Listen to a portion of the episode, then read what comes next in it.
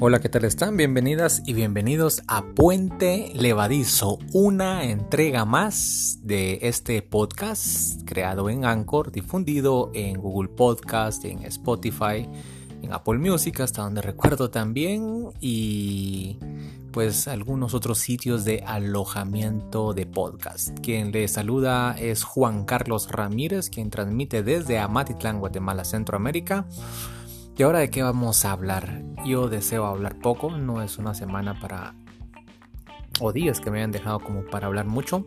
Y buscaba en la biblioteca de Anchor, porque hasta eso le permite guardar una entrevista que tenía pendiente de publicar de, con mi papá desde septiembre.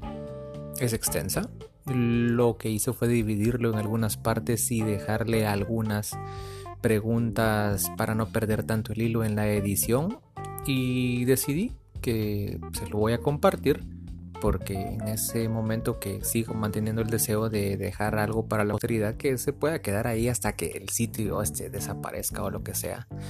Em, pero que si llega a alguien más allá de la casa pues me sentiré yo muy agradecido que puedan apreciar a quienes lo conocen a él y que quede ahí como, como una manera de decir gracias por lo invaluable y por que nunca voy a poder pagar. Una historia de vida muy interesante, que podría decir distante y distinta a la mía, no solo por épocas, sino que por ganas. Yo lo escucho a él en algunas partes y hubiera sido interesante heredar la mitad de las ganas de hacer las cosas. Pero eso no se hereda, eso se construye. Y al final no lo he logrado construir. Pero voy con lo primero, que es eh, pues agradecerles a ustedes el tiempo, eso que permiten que yo les pueda acompañar en esa gracia del podcast, de escuchar en el día de la emisión, que es martes, o cualquier día, ya sea dándole play en tiempo real o habiéndolo descargado y escuchándolo en cualquier momento y en cualquier lugar que su dispositivo móvil o una computadora se lo permita. Esa es la gracia del podcast y por eso me gusta. ¿De qué se trata? Pues bueno, la entrevista ya se lo había dicho, fue una entrevista hecha en un espacio reducido en algún momento porque recuerdo que en esa tarde, mediodía creo yo, de septiembre nos llovió y nos quedamos encerrados en esa bodega que él construyó de la que tanto van a escuchar ustedes en los próximos minutos. Vaya pues con el primer bloque acerca de lo que Manuel Arturo Ramírez, mi padre, eh, compartió en esa serie de preguntas que me atreví a hacerle. Y la primera, pues es una coincidencia. No coincidencia de vida, eh, porque que los dos al azar hayamos hecho algo, sino de que él ya fundó lo de ser tecnicista en la casa y yo simplemente lo seguía. Saludos eh, cordiales también a todo el grupo de tecnicistas, amables caballeros que tienden a escuchar este podcast. Saludos a todos los de esa F35 gloriosa del gran taller de refrigeración y aire acondicionado y también algunos otros que he logrado contactar de nuevo de manera actual y a quienes se les, se les tiene un gran aprecio. Familia de tecnicista. Por ahí vamos a comenzar con sus estudios de tecnicista.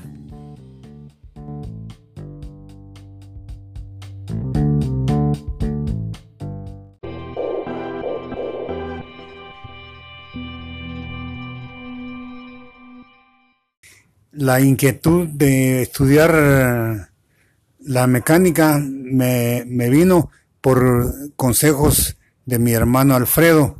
Él era mecánico en, plástico, técnico en plástico, y él fue el que me, como dije con anterioridad, de que me indujo a que me inscribiera en el Fishman, a sacar unas carreras técnicas. Eh, me introduje al, al Fishman, a sacar, estudié tres años para este, estructuras metálicas. Saqué un, diplomado en estructuras metálicas. De ahí me mantuve este, estudiando ahí eh, otros tres años y saqué un diploma también, salí diplomado en mecánico industrial de mantenimiento, eh, por lo cual mi inquietud fue esa. Me fascinó tanto la mecánica industrial como tanto me ha fascinado el deporte de fútbol. Pero hablando de, sobre la, parte laboral, este, me desempeñé, me he desempeñado toda mi vida, desde que estuve, desde que salí del Fishman en, mecánico industrial, que abarca, generaliza muchas cosas, generaliza la este, soldadura eléctrica, este, la soldadura oxiacetilénica, la, soldadura de, estaño y todo lo relacionado, relacionado al conocimiento de metales ferrosos y no ferrosos.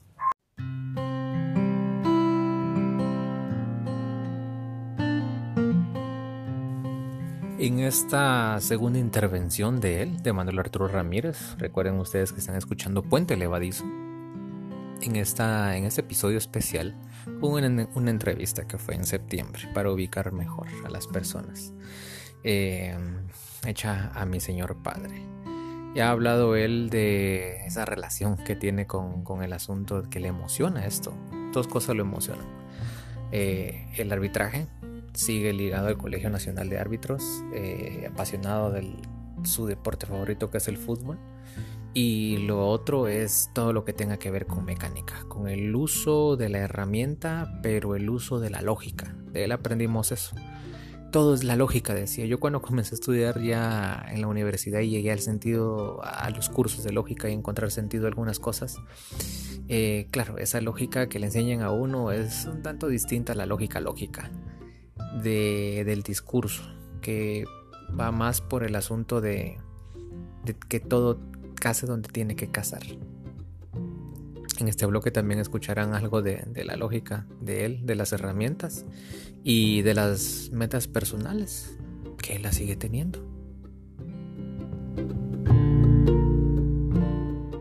Sí, es una satisfacción que se da uno a través de los años de tanto estar conociendo herramientas, de tanto estar manipulando este, en, en diferentes empresas herramientas, uno va teniendo el conocimiento, lógicamente, de distintas herramientas y se dando cuenta la necesidad de que hay de una u otra manera de, de, de toda herramienta. Por lo tanto, eh, me he esmerado en tener lo, lo, necesario, me siento yo satisfecho cuando agarro una herramienta y, y, y la utilizo, porque me pongo a pensar, digo yo, bueno, esta herramienta la tengo porque eh, yo pensaba en un futuro este, tenerla que utilizar y actualmente la estoy utilizando. Eh, yo tengo mi máquina de soldar, eh, tengo un barreno, tengo una pulidora, que la pulidora que es este de disco pequeño me ha servido para lijar, me ha servido para cortar, la uso como este, herramienta para cortar eh, madera. Eh, fabricamos una, una escalera con mi hijo mayor eh, para subir a la terraza. Eh, de, vimos en, en, en, WhatsApp, en, en YouTube, este, cómo se trazaba una escalera. Yo sabía sobre trazo de escalera, pero no sabía cómo se, cuál era el principio de trazar. Todas esas situaciones me han llevado a que mantenga mi mente, este, necesitada toda la vida de seguir aprendiendo. Lógicamente que la herramienta que yo manejo actual no, no se utiliza este, en, en la mayoría de talleres porque se ha actualizado tanto, tanto, de que ya, ya la cierta herramienta que yo uso es obsoleta para muchas empresas, pero estoy hablando para muchas empresas bastante grandes, pero para las empresas que se manipulan con máquina herramienta, de que sean desarmables, entonces todavía yo utilizo esta herramienta, yo me siento satisfecho, me siento feliz, porque si no he llegado a tener mi herramienta completamente total como yo lo hubiera deseado, pues tengo un porcentaje de que bien me saca de cualquier aprieto, en cualquier clase de trabajo, de que yo adquiero, principalmente ir a hacer mantenimientos a alguna empresa, me han, solicitado empresas de que vaya a hacer mantenimientos. Eh, mi trabajo es mecánica este, industrial general. Eh, yo visito eh, muchas empresas. Eh, me salen, hay una empresa que me conoce y, y que es yo trabajo siempre en la metalúrgica, eh, he ido a desarmar máquinas guillotinas, he ido a, a, a armarlas, he ido a, ver defectos, a, no solo a las guillotinas, a dobladoras, a roladoras, a un montón de, maquinaria que han pasado por mis manos y, y, me ayuda, la lógica de la vida me ayuda a, a detectar en la mecánica. Es factor determinante saber uno detectar, tener lógica para pensar en, en, qué modificación se le puede hacer a alguna máquina o, qué es lo que tiene de más una máquina o, o, qué, o qué se puede sugerir uno a la empresa para que tenga mejor rendimiento en su producción una máquina. Total, un sinfín de situaciones de que he tenido la satisfacción de, de tener en mi mente y, y, en mis manos utilizar toda la herramienta este, necesaria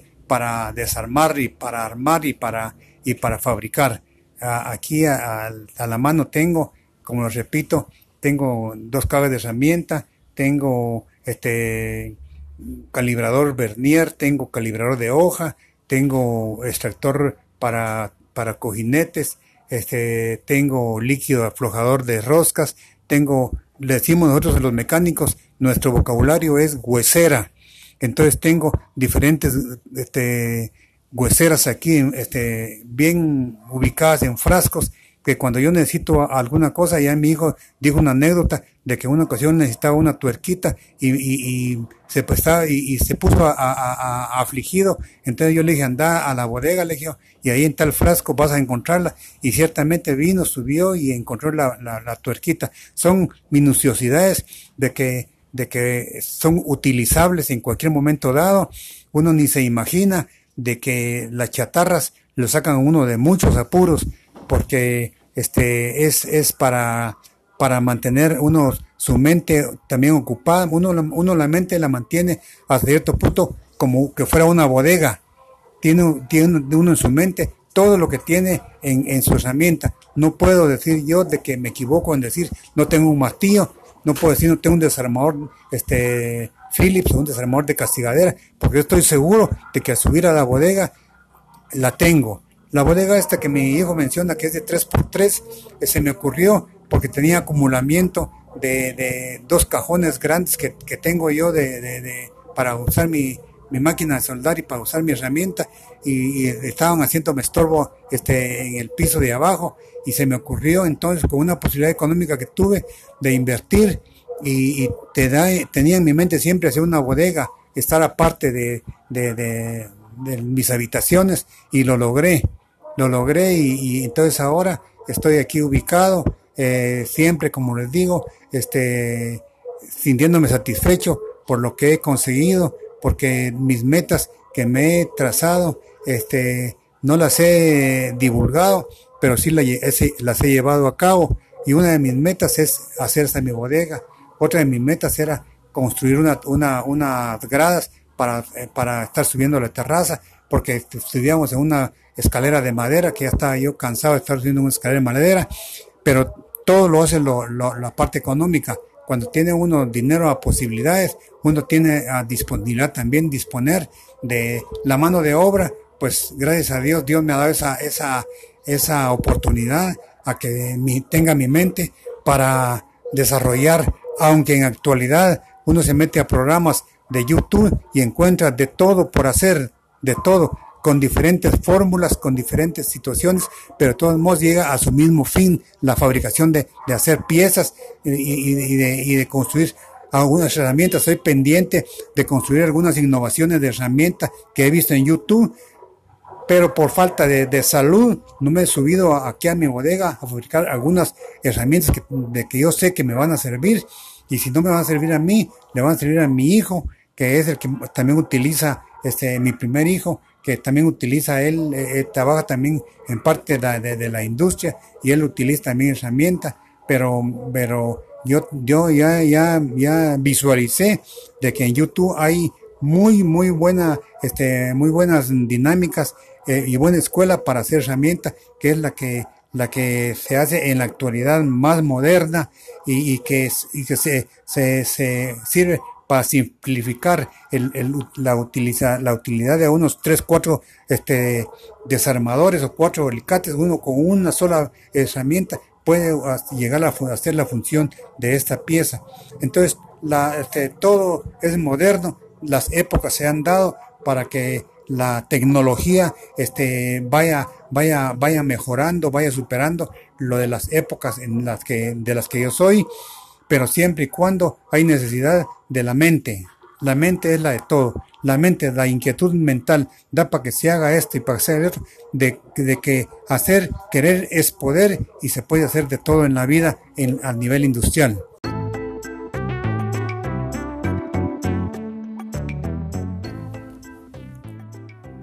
Me gusta mucho realmente cuando en las charlas a veces se dan cuando antes pues cuando antes de la pandemia que habían personas en visita. Siempre salía alguna anécdota eh, de esas de él en su época de pequeño. Siempre me lo imaginé con sus cuadritos de papel blanco a ese periódico envolviendo un taco una tostada llevando cosas de un lado a otro sorprendiéndose de cómo era la ciudad en aquella época con los tal vez escasos buses, eh, pocas vías asfaltadas, eh, colándose a un cine llamado el Chimpul, eh, siendo el chinchín de alguna familia que lo apreciaba, demostrando su picardía en las clases, su habilidad para la matemática y para el lenguaje. Pero los voy a dejar con el relato de él de un sinfín de trabajos que le tocó, algunos le tocó y otros de pronto los hizo con gusto desempeñar y uno dirá, sí, esto podría caber en algún momento como algo de trabajo infantil. Un niño debe haber estado alejado del trabajo. Eran años en los que así eran las cosas, al menos para cierto grupo, eh, por el nivel socioeconómico en el que se encontraba.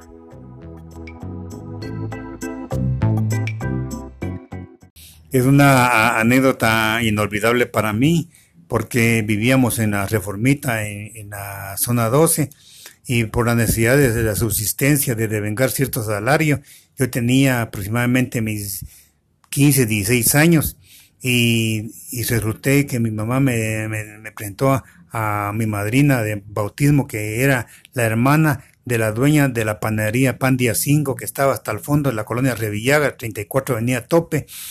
Y entonces me dijo que, me fuera a trabajar allá y, me dio, me, me, proporcionó una bicicleta, este, mi madrina, y me, y me iba todos los días a las 4 de la mañana, tres y media, 4 de la mañana, me iba en la bicicleta de reparto, a, de la zona 12 hasta la zona 5, el que conoce la capital se imagina que es un, es un trayecto bastante grande y peligroso, peligroso por, por, por, el tráfico, pero era, era seguro porque no había violencia, no habían asaltos, no habían, no, no, no había mucha, no había mucha violencia en sí en nuestra Guatemala y se caminaba bien, pero tuve una experiencia grande ahí porque este conocí eh, este la industria panificadora por un año aproximadamente me, me introduce me introduje a, no ser, no solo ser solo repartidor de pan, sino que me introduje al, aspecto de la panadería. Eh, yo me, este, los, el panadero de turno me enseñó a cómo, cómo se llama, cómo se llamaba la, la, masa grande, la mesa grande donde se hacía la masa, era un, se llamaba la masijo, en la mesa para, para moldear la, la, harina, para, para este, amasar la, harina para el francés, para tener el cálculo, de agarrar un pedazo, porque antes no, ahora todo se ha tecnificado, ahora solo se mete la harina en una tolva y se mete esto y el otro y ahí va, ya, ya cuando sale adelante va un transportador y ya va pasando hasta el pedazo de pan ya formado, a que antes, no, antes había que, todavía se usa eh, en la actualidad, empíricamente se usa de que se utiliza, se, tiene que calcular uno el pedazo de pan de masa y se agarren dos y se, y, se redondea y se ponen en latas. Y, y esa, esa fue mi, mi, experiencia de que, de que me enseñó el panadero a, a, hacer pan. Y es cierto que los panaderos son así como que alegres, molestones y hasta se columpian para darle bienvenida o hacer bromas con los nuevos. Ah, una experiencia que tuve en, en mi vida que, que me dijo el panadero, vas a aprender a hacer pan con una condición, me dijo, como yo, yo aparentemente era mi mamá, mi madrina, ¿verdad? Porque ella era la hermana del dueño de la panadería. Entonces me había recomendado bien con ellos. Pero como yo, por no venirme este, a la casa y estar viniendo a la una o dos de la mañana, me dijo que me quedara ahí, me dio un cuartito para que me quedara dentro de la, dentro panadería, dentro de donde se hacía el pan, pues había un cuartito como de dos por dos, una cama. Y entonces me dijo que este, se, queda, se queda aquí, me dijo. Entonces me dijo el, panadero, ¿querés aprender a hacer pan? Sí. Entonces tenés que pasar la prueba. ¿Qué prueba? El bautizo. ¿Y qué es eso? a vos, vos solo, vos no, lo, la única que se tiene que hacer aquí, me dijo, que aquí todos los que están aquí hemos sido bautizados por, por, los operadores, que eran los panaderos, por supuesto. Y entonces, ¿cómo es el bautismo ese? Le dije. Entonces me dijo, espérate, de te vamos a dar la sorpresa. Y como a los ocho días que estaba yo ya metido, que ya me sentía en confianza ya con los muchachos, dijo uno, bueno muchacha, hoy es día del bautizo. Y mi sorpresa que cuando dijo hoy es día del bautizo, y, y, me quedé viendo, me agarró uno, me agarró los brazos, otro me agarró las canillas, me bajaron el pantalón, me agarraron a echar este, manteca con, con hollín que dan las latas de, que, y, me, me, me, todas mis partes íntimas me las empaparon de grasa y me llenaron toda la cara de grasa y todo de negro y todo. Y me dijeron, bueno, ahí te quedas, me dijo, y no vayas a decir a tu madrina. Va a ver tu madrina, me dijo, y te va a ver así, no, no va a decir ni quién fue ni nada, porque si no, no te enseñamos a nada. Esa fue la prueba. Ese fue el, ese, fue el bautizo. Ese es un trabajo. Eh, otro, vendedor ambulante de comida. Más o menos eh, recuerdo que alguna vez has contado eso. ¿Qué edad tenías cuando te tocó eso? Ah, siempre continuando con la necesidad este, económica de nuestra casa. Eh, mi mamá nos, nos indujo, a, nos, no nos indujo, sino que nos mandó a que vendiéramos comida. Eh, yo tenía aproximadamente seis años, tenía seis, siete años tenía, y mi hermano grande tenía once años, Alfredo, once, doce años, y, mi mamá, existía todavía el mercado de la Avenida Bolívar, el Guarda Viejo, que está ahora actualmente es un, centro comercial que está enfrente de la policía de la zona 8. Este, ahí, ahí tenía, ahí había un mercado, el Guardaviejo, y ahí tenía mi mamá su negocio y nos ponía con un azafate, un azafate grande, y ponía a mi hermano, eh, le ponía a mi mamá, pues, hacía enchiladas, hacía tacos, hacía dobladas, hacía tostadas, y nos ponía con un azafate grande, que el azafate tenía más o menos como 50 centímetros de, de, largo, como por 30 de ancho, pero era un azafate grande, que son mi hermano que tenía dos años podía aguantar con él, porque yo no aguantaba con él. Y yo era el encargado de, de, llevar papel, este, tenía, mi trabajo era llevar papel, cortar papel, este, para despachar, y nos íbamos toda la avenida Bolívar a pie, yendo de, sur a norte, a mano derecha a pie, nos íbamos en, todas las tiendas tocando y ofreciendo y ofreciendo nuestros productos y nos íbamos, llegábamos hasta del, guarda, hasta donde está la, la ¿cómo se llama? La, iglesia Santa Cecilia. Hay 26 calles, 27 calles más o menos. Ahí llegábamos y de ahí nos pasábamos de otro lado cuando nos sobraba venta y nos pasábamos de otro lado y nos veníamos de norte a sur vendiendo. Cuando llegamos de regreso al, al al guardaviejo, ya veníamos sin ningún producto, ya habíamos vendido todo. Ya cuando nos entramos al mercado, mi mamá contenta, porque se entregábamos, que se entregaba que 50, que 60 quizás, era pistarajal en ese entonces. Y, esa, esa, esa, era, esa, era nuestra labor de casi del día a día con mi hermano mayor, que era el único que, que, que este, se aventuró a, agarrar esa, ese oficio por la necesidad de, de subsistir la necesidad de abastecer este, económicamente a, mi mamá. Y como éramos solo hijos varones, eh, yo fui uno de los que me, presté, no me presté, sino que mi, hermano Alfredo me obligó, bueno, me dijo, vos te vas a venir a ayudarme, aquí me dijo, vaya, le dije porque mi hermano el Salomón y el hermano Moisés, que era el segundo Moisés, y el, y el Salomón tercero, a ellos no les gustaba eso, a ellos más que todo no les gustaba hacer oficio doméstico, nunca, nunca colaboraron con la causa, a que Alfredo y yo sí colaboramos toda la vida con la causa, mi mamá mirábamos, sentía ella feliz cuando agarrábamos y vendíamos. Eso por ese lado los días, la entre semana. Los fines de semana nos, nos habituó mi mamá a que ella sacaba, eh, iba a vender ella y nos llevaba a vender, nos, nos íbamos a vender con ella a la aurora. Cuando comenzaba la aurora, la aurora estaba, estaba solo este, circulada con malla, toda la aurora circulada con malla. Entonces mi mamá tenía su puntito este, de venta de tostadas y, enchiladas en la entrada. Y a mí me agarraba con un azafate y me mandaba hasta, hasta adentro donde estaban los monos. Había un, un mono que era, era bastante, que llegaba, llevaba bastante público. El, el, el, gorila llevaba bastante público. Entonces ahí me puso, me agarré clientela yo ahí y me, me mandaba como, me ponía de venta en, mi azafate mis 20, 25 quizás y yo comenzaba a las 2, 3 de la tarde a vender y a las 6 de la tarde ya iba de regreso a la salida ya sin ni un, ni un producto, todo era venta, era venta, entonces agarramos todos los domingos a ir y, y mi mamá feliz se ponía conmigo y mi mamá de esa cuenta fue que me consentía mucho.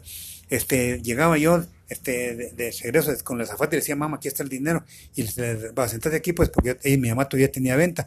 Y me daba ella, este, tenés hambre, me decía. Ya eran las seis, siete de la noche. Y me ponía ahí a, la vecindad de mi mamá, se ponía una señora a vender atol, compraba atol, compraba chuchos y todo. Y era, era una vida, que yo vivía una vida de, de, de, feliz, feliz. No, no me, nunca me atormenté en un futuro la realidad que nunca pensé en mi futuro, yo pensaba en el presente que vivía, que vivía ayudándole a mi mamá. Yo decía, yo, yo, yo nací para vivir con mi mamá, a la par de ella, y, nunca me voy a separar de ella. Y le voy a ayudar en todo lo que podía. Mi mamá era, era su alivio, yo era su alivio para mi mamá, porque mis hermanos eh, mi hermano Juan, el más pequeño, también ayudó mucho este, en, en ¿cómo se llama? En, eso, porque también cuando él comenzó a, tener ya razón, uso razón, también él nos ayudaba a vender el producto. Pero de esa manera mi mamá sostuvo mucho el hogar y sostuvo a que, a que tuviéramos los demás hermanos, por supuesto. Pero esa fue mi, mi, mi, esa fue mi pasada de esa edad, como de 6, 6 8 años, 10 años, a esa clase de, de de ingreso.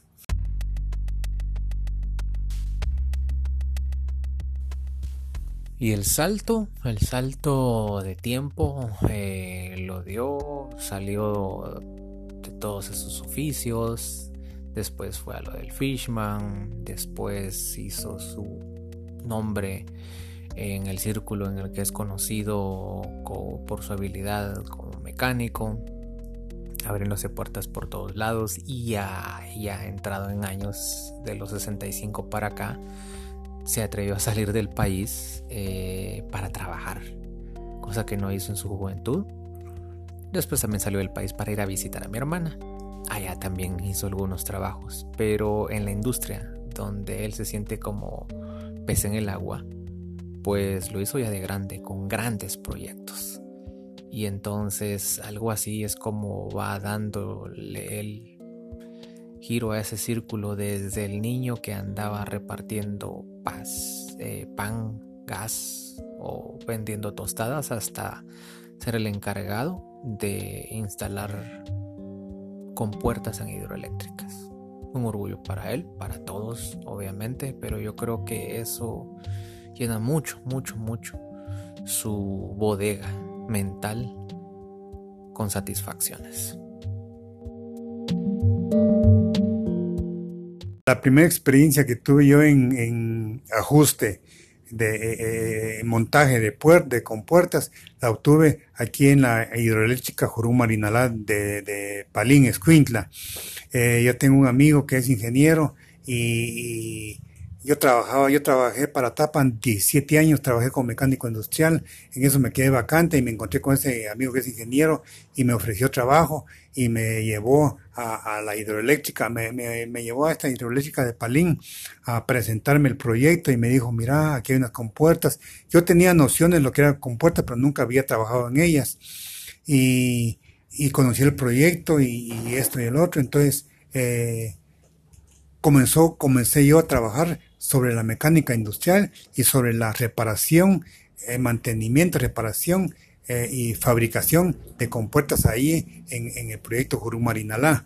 Al estar ahí agarré, pues gracias a Dios, grande experiencia en el ajuste de las compuertas, en el montaje de las compuertas, en, la preparación, cómo se instala una compuerta, cómo se prepara, cuál es el ajuste, cuál es el margen de, error que tiene para que no pase el agua, porque imagínense de que es un paso de agua el que se está evitando, no va a ser solo el paso de aire o pase cosa cuando es un paso de aire, tiene que existir un hermetismo total, total de ajuste. Y entonces ahí aprendí grandemente con unas compuertas pequeñas, por supuesto, porque la compuerta que más grande este, monté en, en, en este, tenía eh, 6 metros de ancho y 2 metros de alto. ¿Y las de Panamá, por ejemplo? Ah, cuando, cuando ya me quedé vacante nuevamente, un amigo mm, trabajando ahí en, en, en, en Curumarinalá me vio cómo trabajar los compuertas, cómo ajustaba y, que la ingeniería del INDE, las exigencias, yo las estaba llenando. Él me dijo, vos, vos qué calidad te compusiste, te pusiste esas compuertas, vos me dijo. Sí, le dije, ya aprendiste bien eso vos. Pues fíjate que sí, vos le dije, mira, me dijo que hay un ingeniero de que está contratando gente y que quiere técnicos en compuertas en Panamá, me dijo, te, te tiraría vos hasta allá. ¿Cómo así vos? Sí, en Panamá me dijo, hay una oportunidad, es un contrato de tres meses, se van a ganar dólares allá, me dijo, te dan un sueldo base aquí, te depositan un sueldo base mensual aquí en Guatemala, además de que te, tienen tu sueldo este, de, de, dólares en, Panamá, te dan donde vivir y alimentación y todo. Y yo no lo creía. Entonces el, el, amigo me contactó con el ingeniero y me quedé de juntar con el ingeniero. Este, aquí en Amatitlán me vino a buscar el ingeniero, me, me me, planificó cómo estaba el proyecto en, Amatitlán, en, Palín, y me dio 500 dólares. Yo, desconociendo al ingeniero, eh, me dio 500 dólares. Tenga, me dijo, usted tiene experiencia, usted necesita su experiencia en Panamá, porque hay, que, hay que ir a, montar unas este, compuestas a Panamá. Yo jamás en mi vida pensé que iba a conocer Panamá, jamás en mi vida. y jamás en mi vida pensé que iba a conocer viajar en avión también, nunca había viajado en avión. Entonces yo fui a sacar mi pasaporte y, me saqué mi pasaporte y me fui al aeropuerto y me fui solo con un maletín de espalda y, me fui este, a hacer cola y me fui a, a, la, a la, a la aerolínea, a la Pandam, me fui y ahí encontré unos amigos en la cola eh, mencionándome, y el ingeniero que, me, lo que me, más me cargó, que no platique con ninguno en la cola, me dijo, porque no quiero que le den, que, que, que, que, demuestre usted que va a trabajar, usted va de turista, porque pues ese, ese es el, el, permiso que lleva de turista por tres meses allá, y allá en, en, el aeropuerto de Panamá lo reciben una persona, a usted me dijo, y a otros más, pero no me imaginaba yo que unos amigos, compañeros de proyectos iban a estar haciendo cola cuando llegué a la cola de, la, de, para avisar mi, mi, cheque, mi pasaporte, me encontré unos cuantos, ¿qué tal Michelin? Y me comenzaron a saludar y todo, y me sentí contento porque yo no voy solo, dije, oh". y entonces este, entramos y me comenzaron a hablar de que, el vuelo, que, que íbamos a donde, donde, mismo. Yo le dije que iba a, a, a un lugar que se llama David, provincia de David iba, iba contratado a, una, a un lugar que se llama provincia de David, que, que, entre la provincia de David hay una aldea que se llama Chiquirí, y en, Chiquirí hay un proyecto que, que, que era, es, que, se, que era para instalar unas compuertas eléctricas, gigantes compuertas, que las compuertas tenían 25 metros de alto por 20 de ancho, eran monstruos.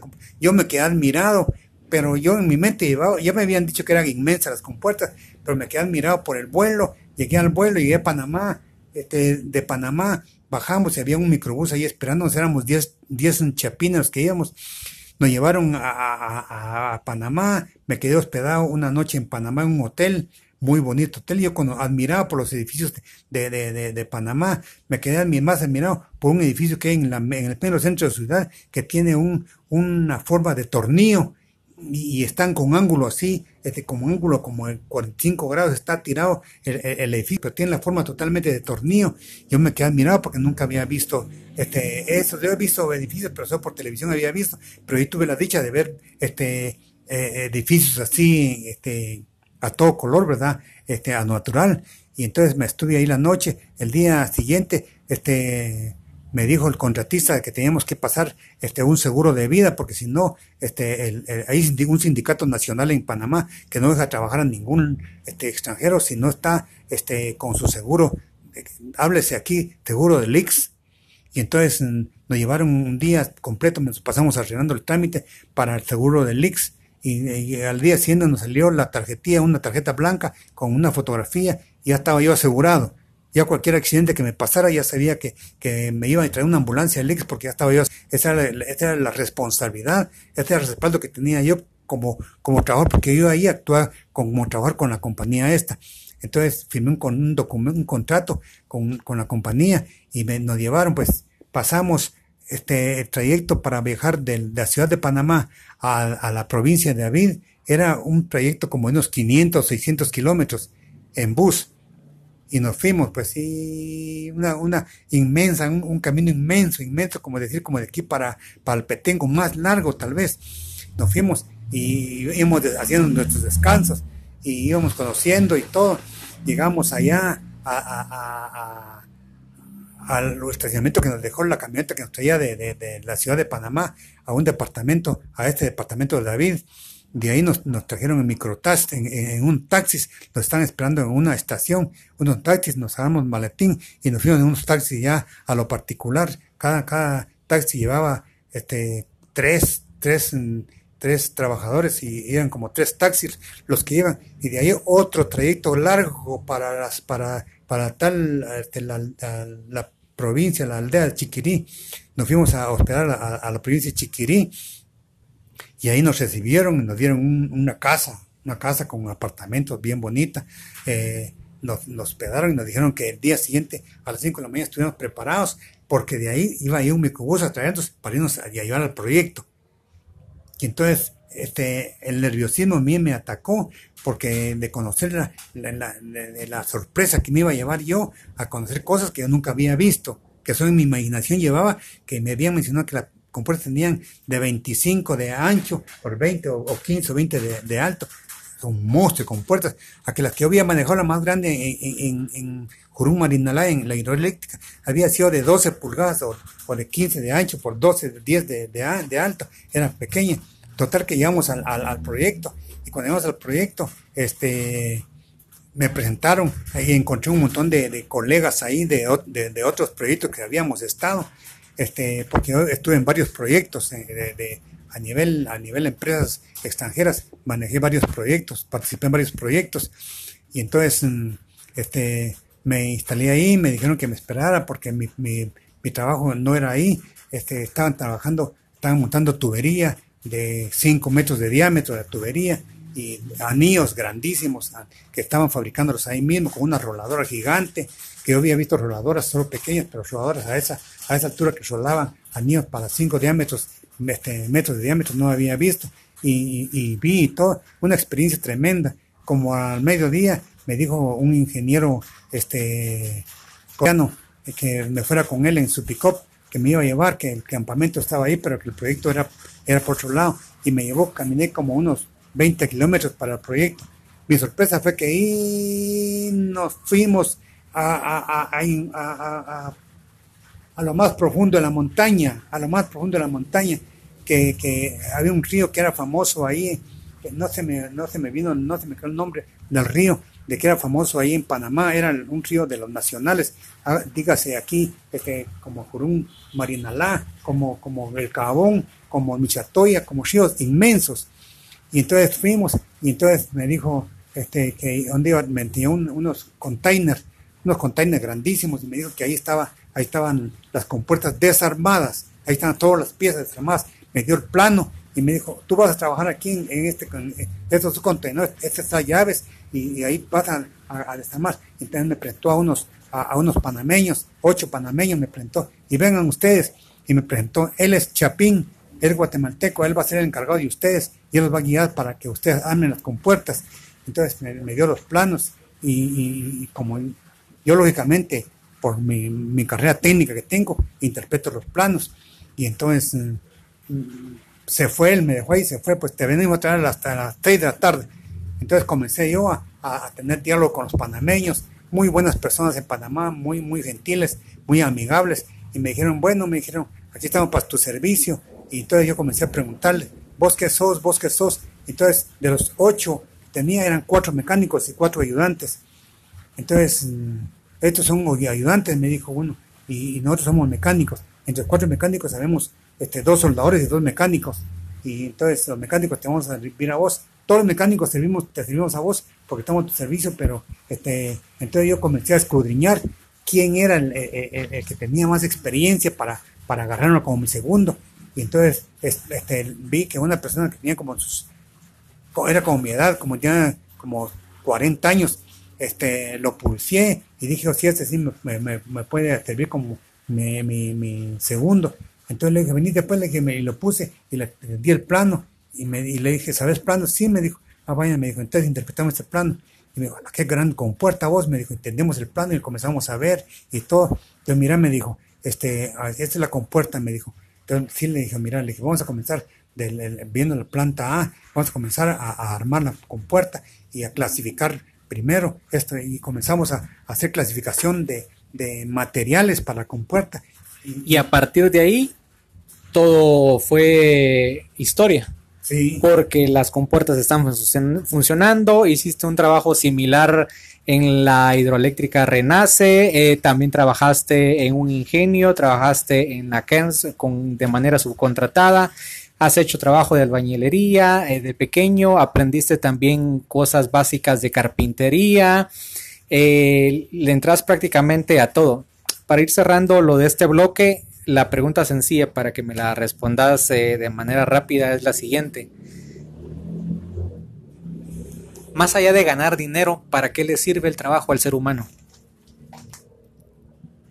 Sí, este, el trabajo en, la vida, en el ser humano, es base fundamental para, primero, para subsistir en su mente, para desarrollar su mente. Eh, cada ser humano trae, trae en sí, dependiendo de su preparación, este, cuál va a ser el, uso que le va a dar a, su cuerpo y a su mente. Eh, en la industria, ya sea este, desarrollo de industria o ya sea de, desarrollo intelectual pero en sí eh, el trabajo, como repito, es, base fundamental en la vida. Y uno puede diversificarse y encontrar la satisfacción en más de una manera de hacer las cosas. Definitivamente, definitivamente cada, cada, cada trabajo que uno ejerce, cada trabajo que uno tiene, yo por lo menos este, en, en los distintos trabajos, yo me sentía satisfecho, yo mi trabajo lo desempeñaba con amor, con deseos, con ganas, con alegría. Ese es, ese es, ese es de, de, desempeñarse en su trabajo. Hacer eh, uno lo que le hace porque le gusta hacerlo.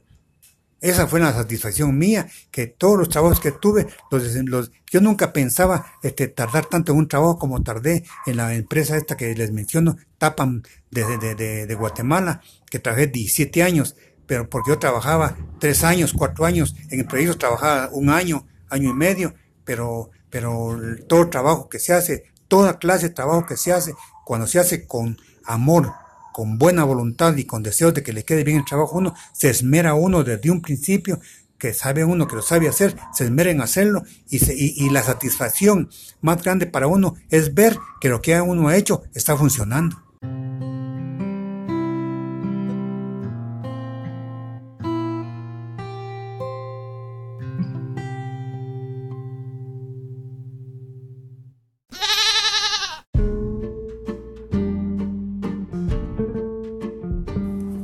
Gracias, gracias. Gracias por haberme compartido su tiempo, por haber llegado hasta esta parte del podcast de Puente Levadizo. No me voy a ir sin antes dar unos saludos de cumpleañeros. Fíjense ustedes. Recién revisaba ahí las publicaciones Danielito Daniel, 22 años ese patojo uno lo ve y no lo reconocería. Hijo de Rosario. Chayito, te mando un abrazo, te mando un abrazo a él y pues me uno a esa felicidad que hay en su casa. Igual que la felicidad que hay por los 15 de Sebastián, 15 años de Sebastián uno cuando ve que los que conoció de chiquitines en pañales ya están grandes, ya como que va haciendo tiempo de aceptar las canas que hay en la barba. muchas canas en la barba. Así que mis parabienes para ellos, Lorenita también, te admiro, te mando un abrazo eh, por todo lo que has hecho y deseo que tú y Sebastián, así como Chait y, Daniel, pues se sigan teniendo, se sigan teniendo entre sí para para seguir creciendo como seres humanos y seguirse cuidando entre sí. Eh, yo sigo siendo cuidado en la casa por mi madre María Ángela, quien ustedes ya han escuchado. Y ella está de cumpleaños el 20 de febrero. Son 73. Así que si no le logro dar el abrazo que espero que sí, pues cuéntenle que aquí yo se lo dejé grabado pero confío en podérselo dar. Eh, ya, otro abrazo a la distancia también. Eh, para Carolina, Carolina Chacón también cumple años el 20 de febrero. Hay que agradecer. Agradecer también a Doris, Doris, Dorisilla, a Jin, ella pues muy activa en las cosas que le ocurren al municipio de Amatitlán. Le mando un abrazo. Gracias por estar pendiente de Puente Levadizo y por tomarse el tiempo. Yo les agradezco a todos ustedes por eso que hacen, por escuchar la historia de Manuel Arturo, de mi papá, las cosas que hay que decir aquí, que no son verdades, simplemente son ideas que se proponen, a veces son historias, eh, pero gracias por todo lo que me permiten compartirles en Puente Levadizo. Soy Juan Carlos Ramírez y nos escuchamos la próxima semana.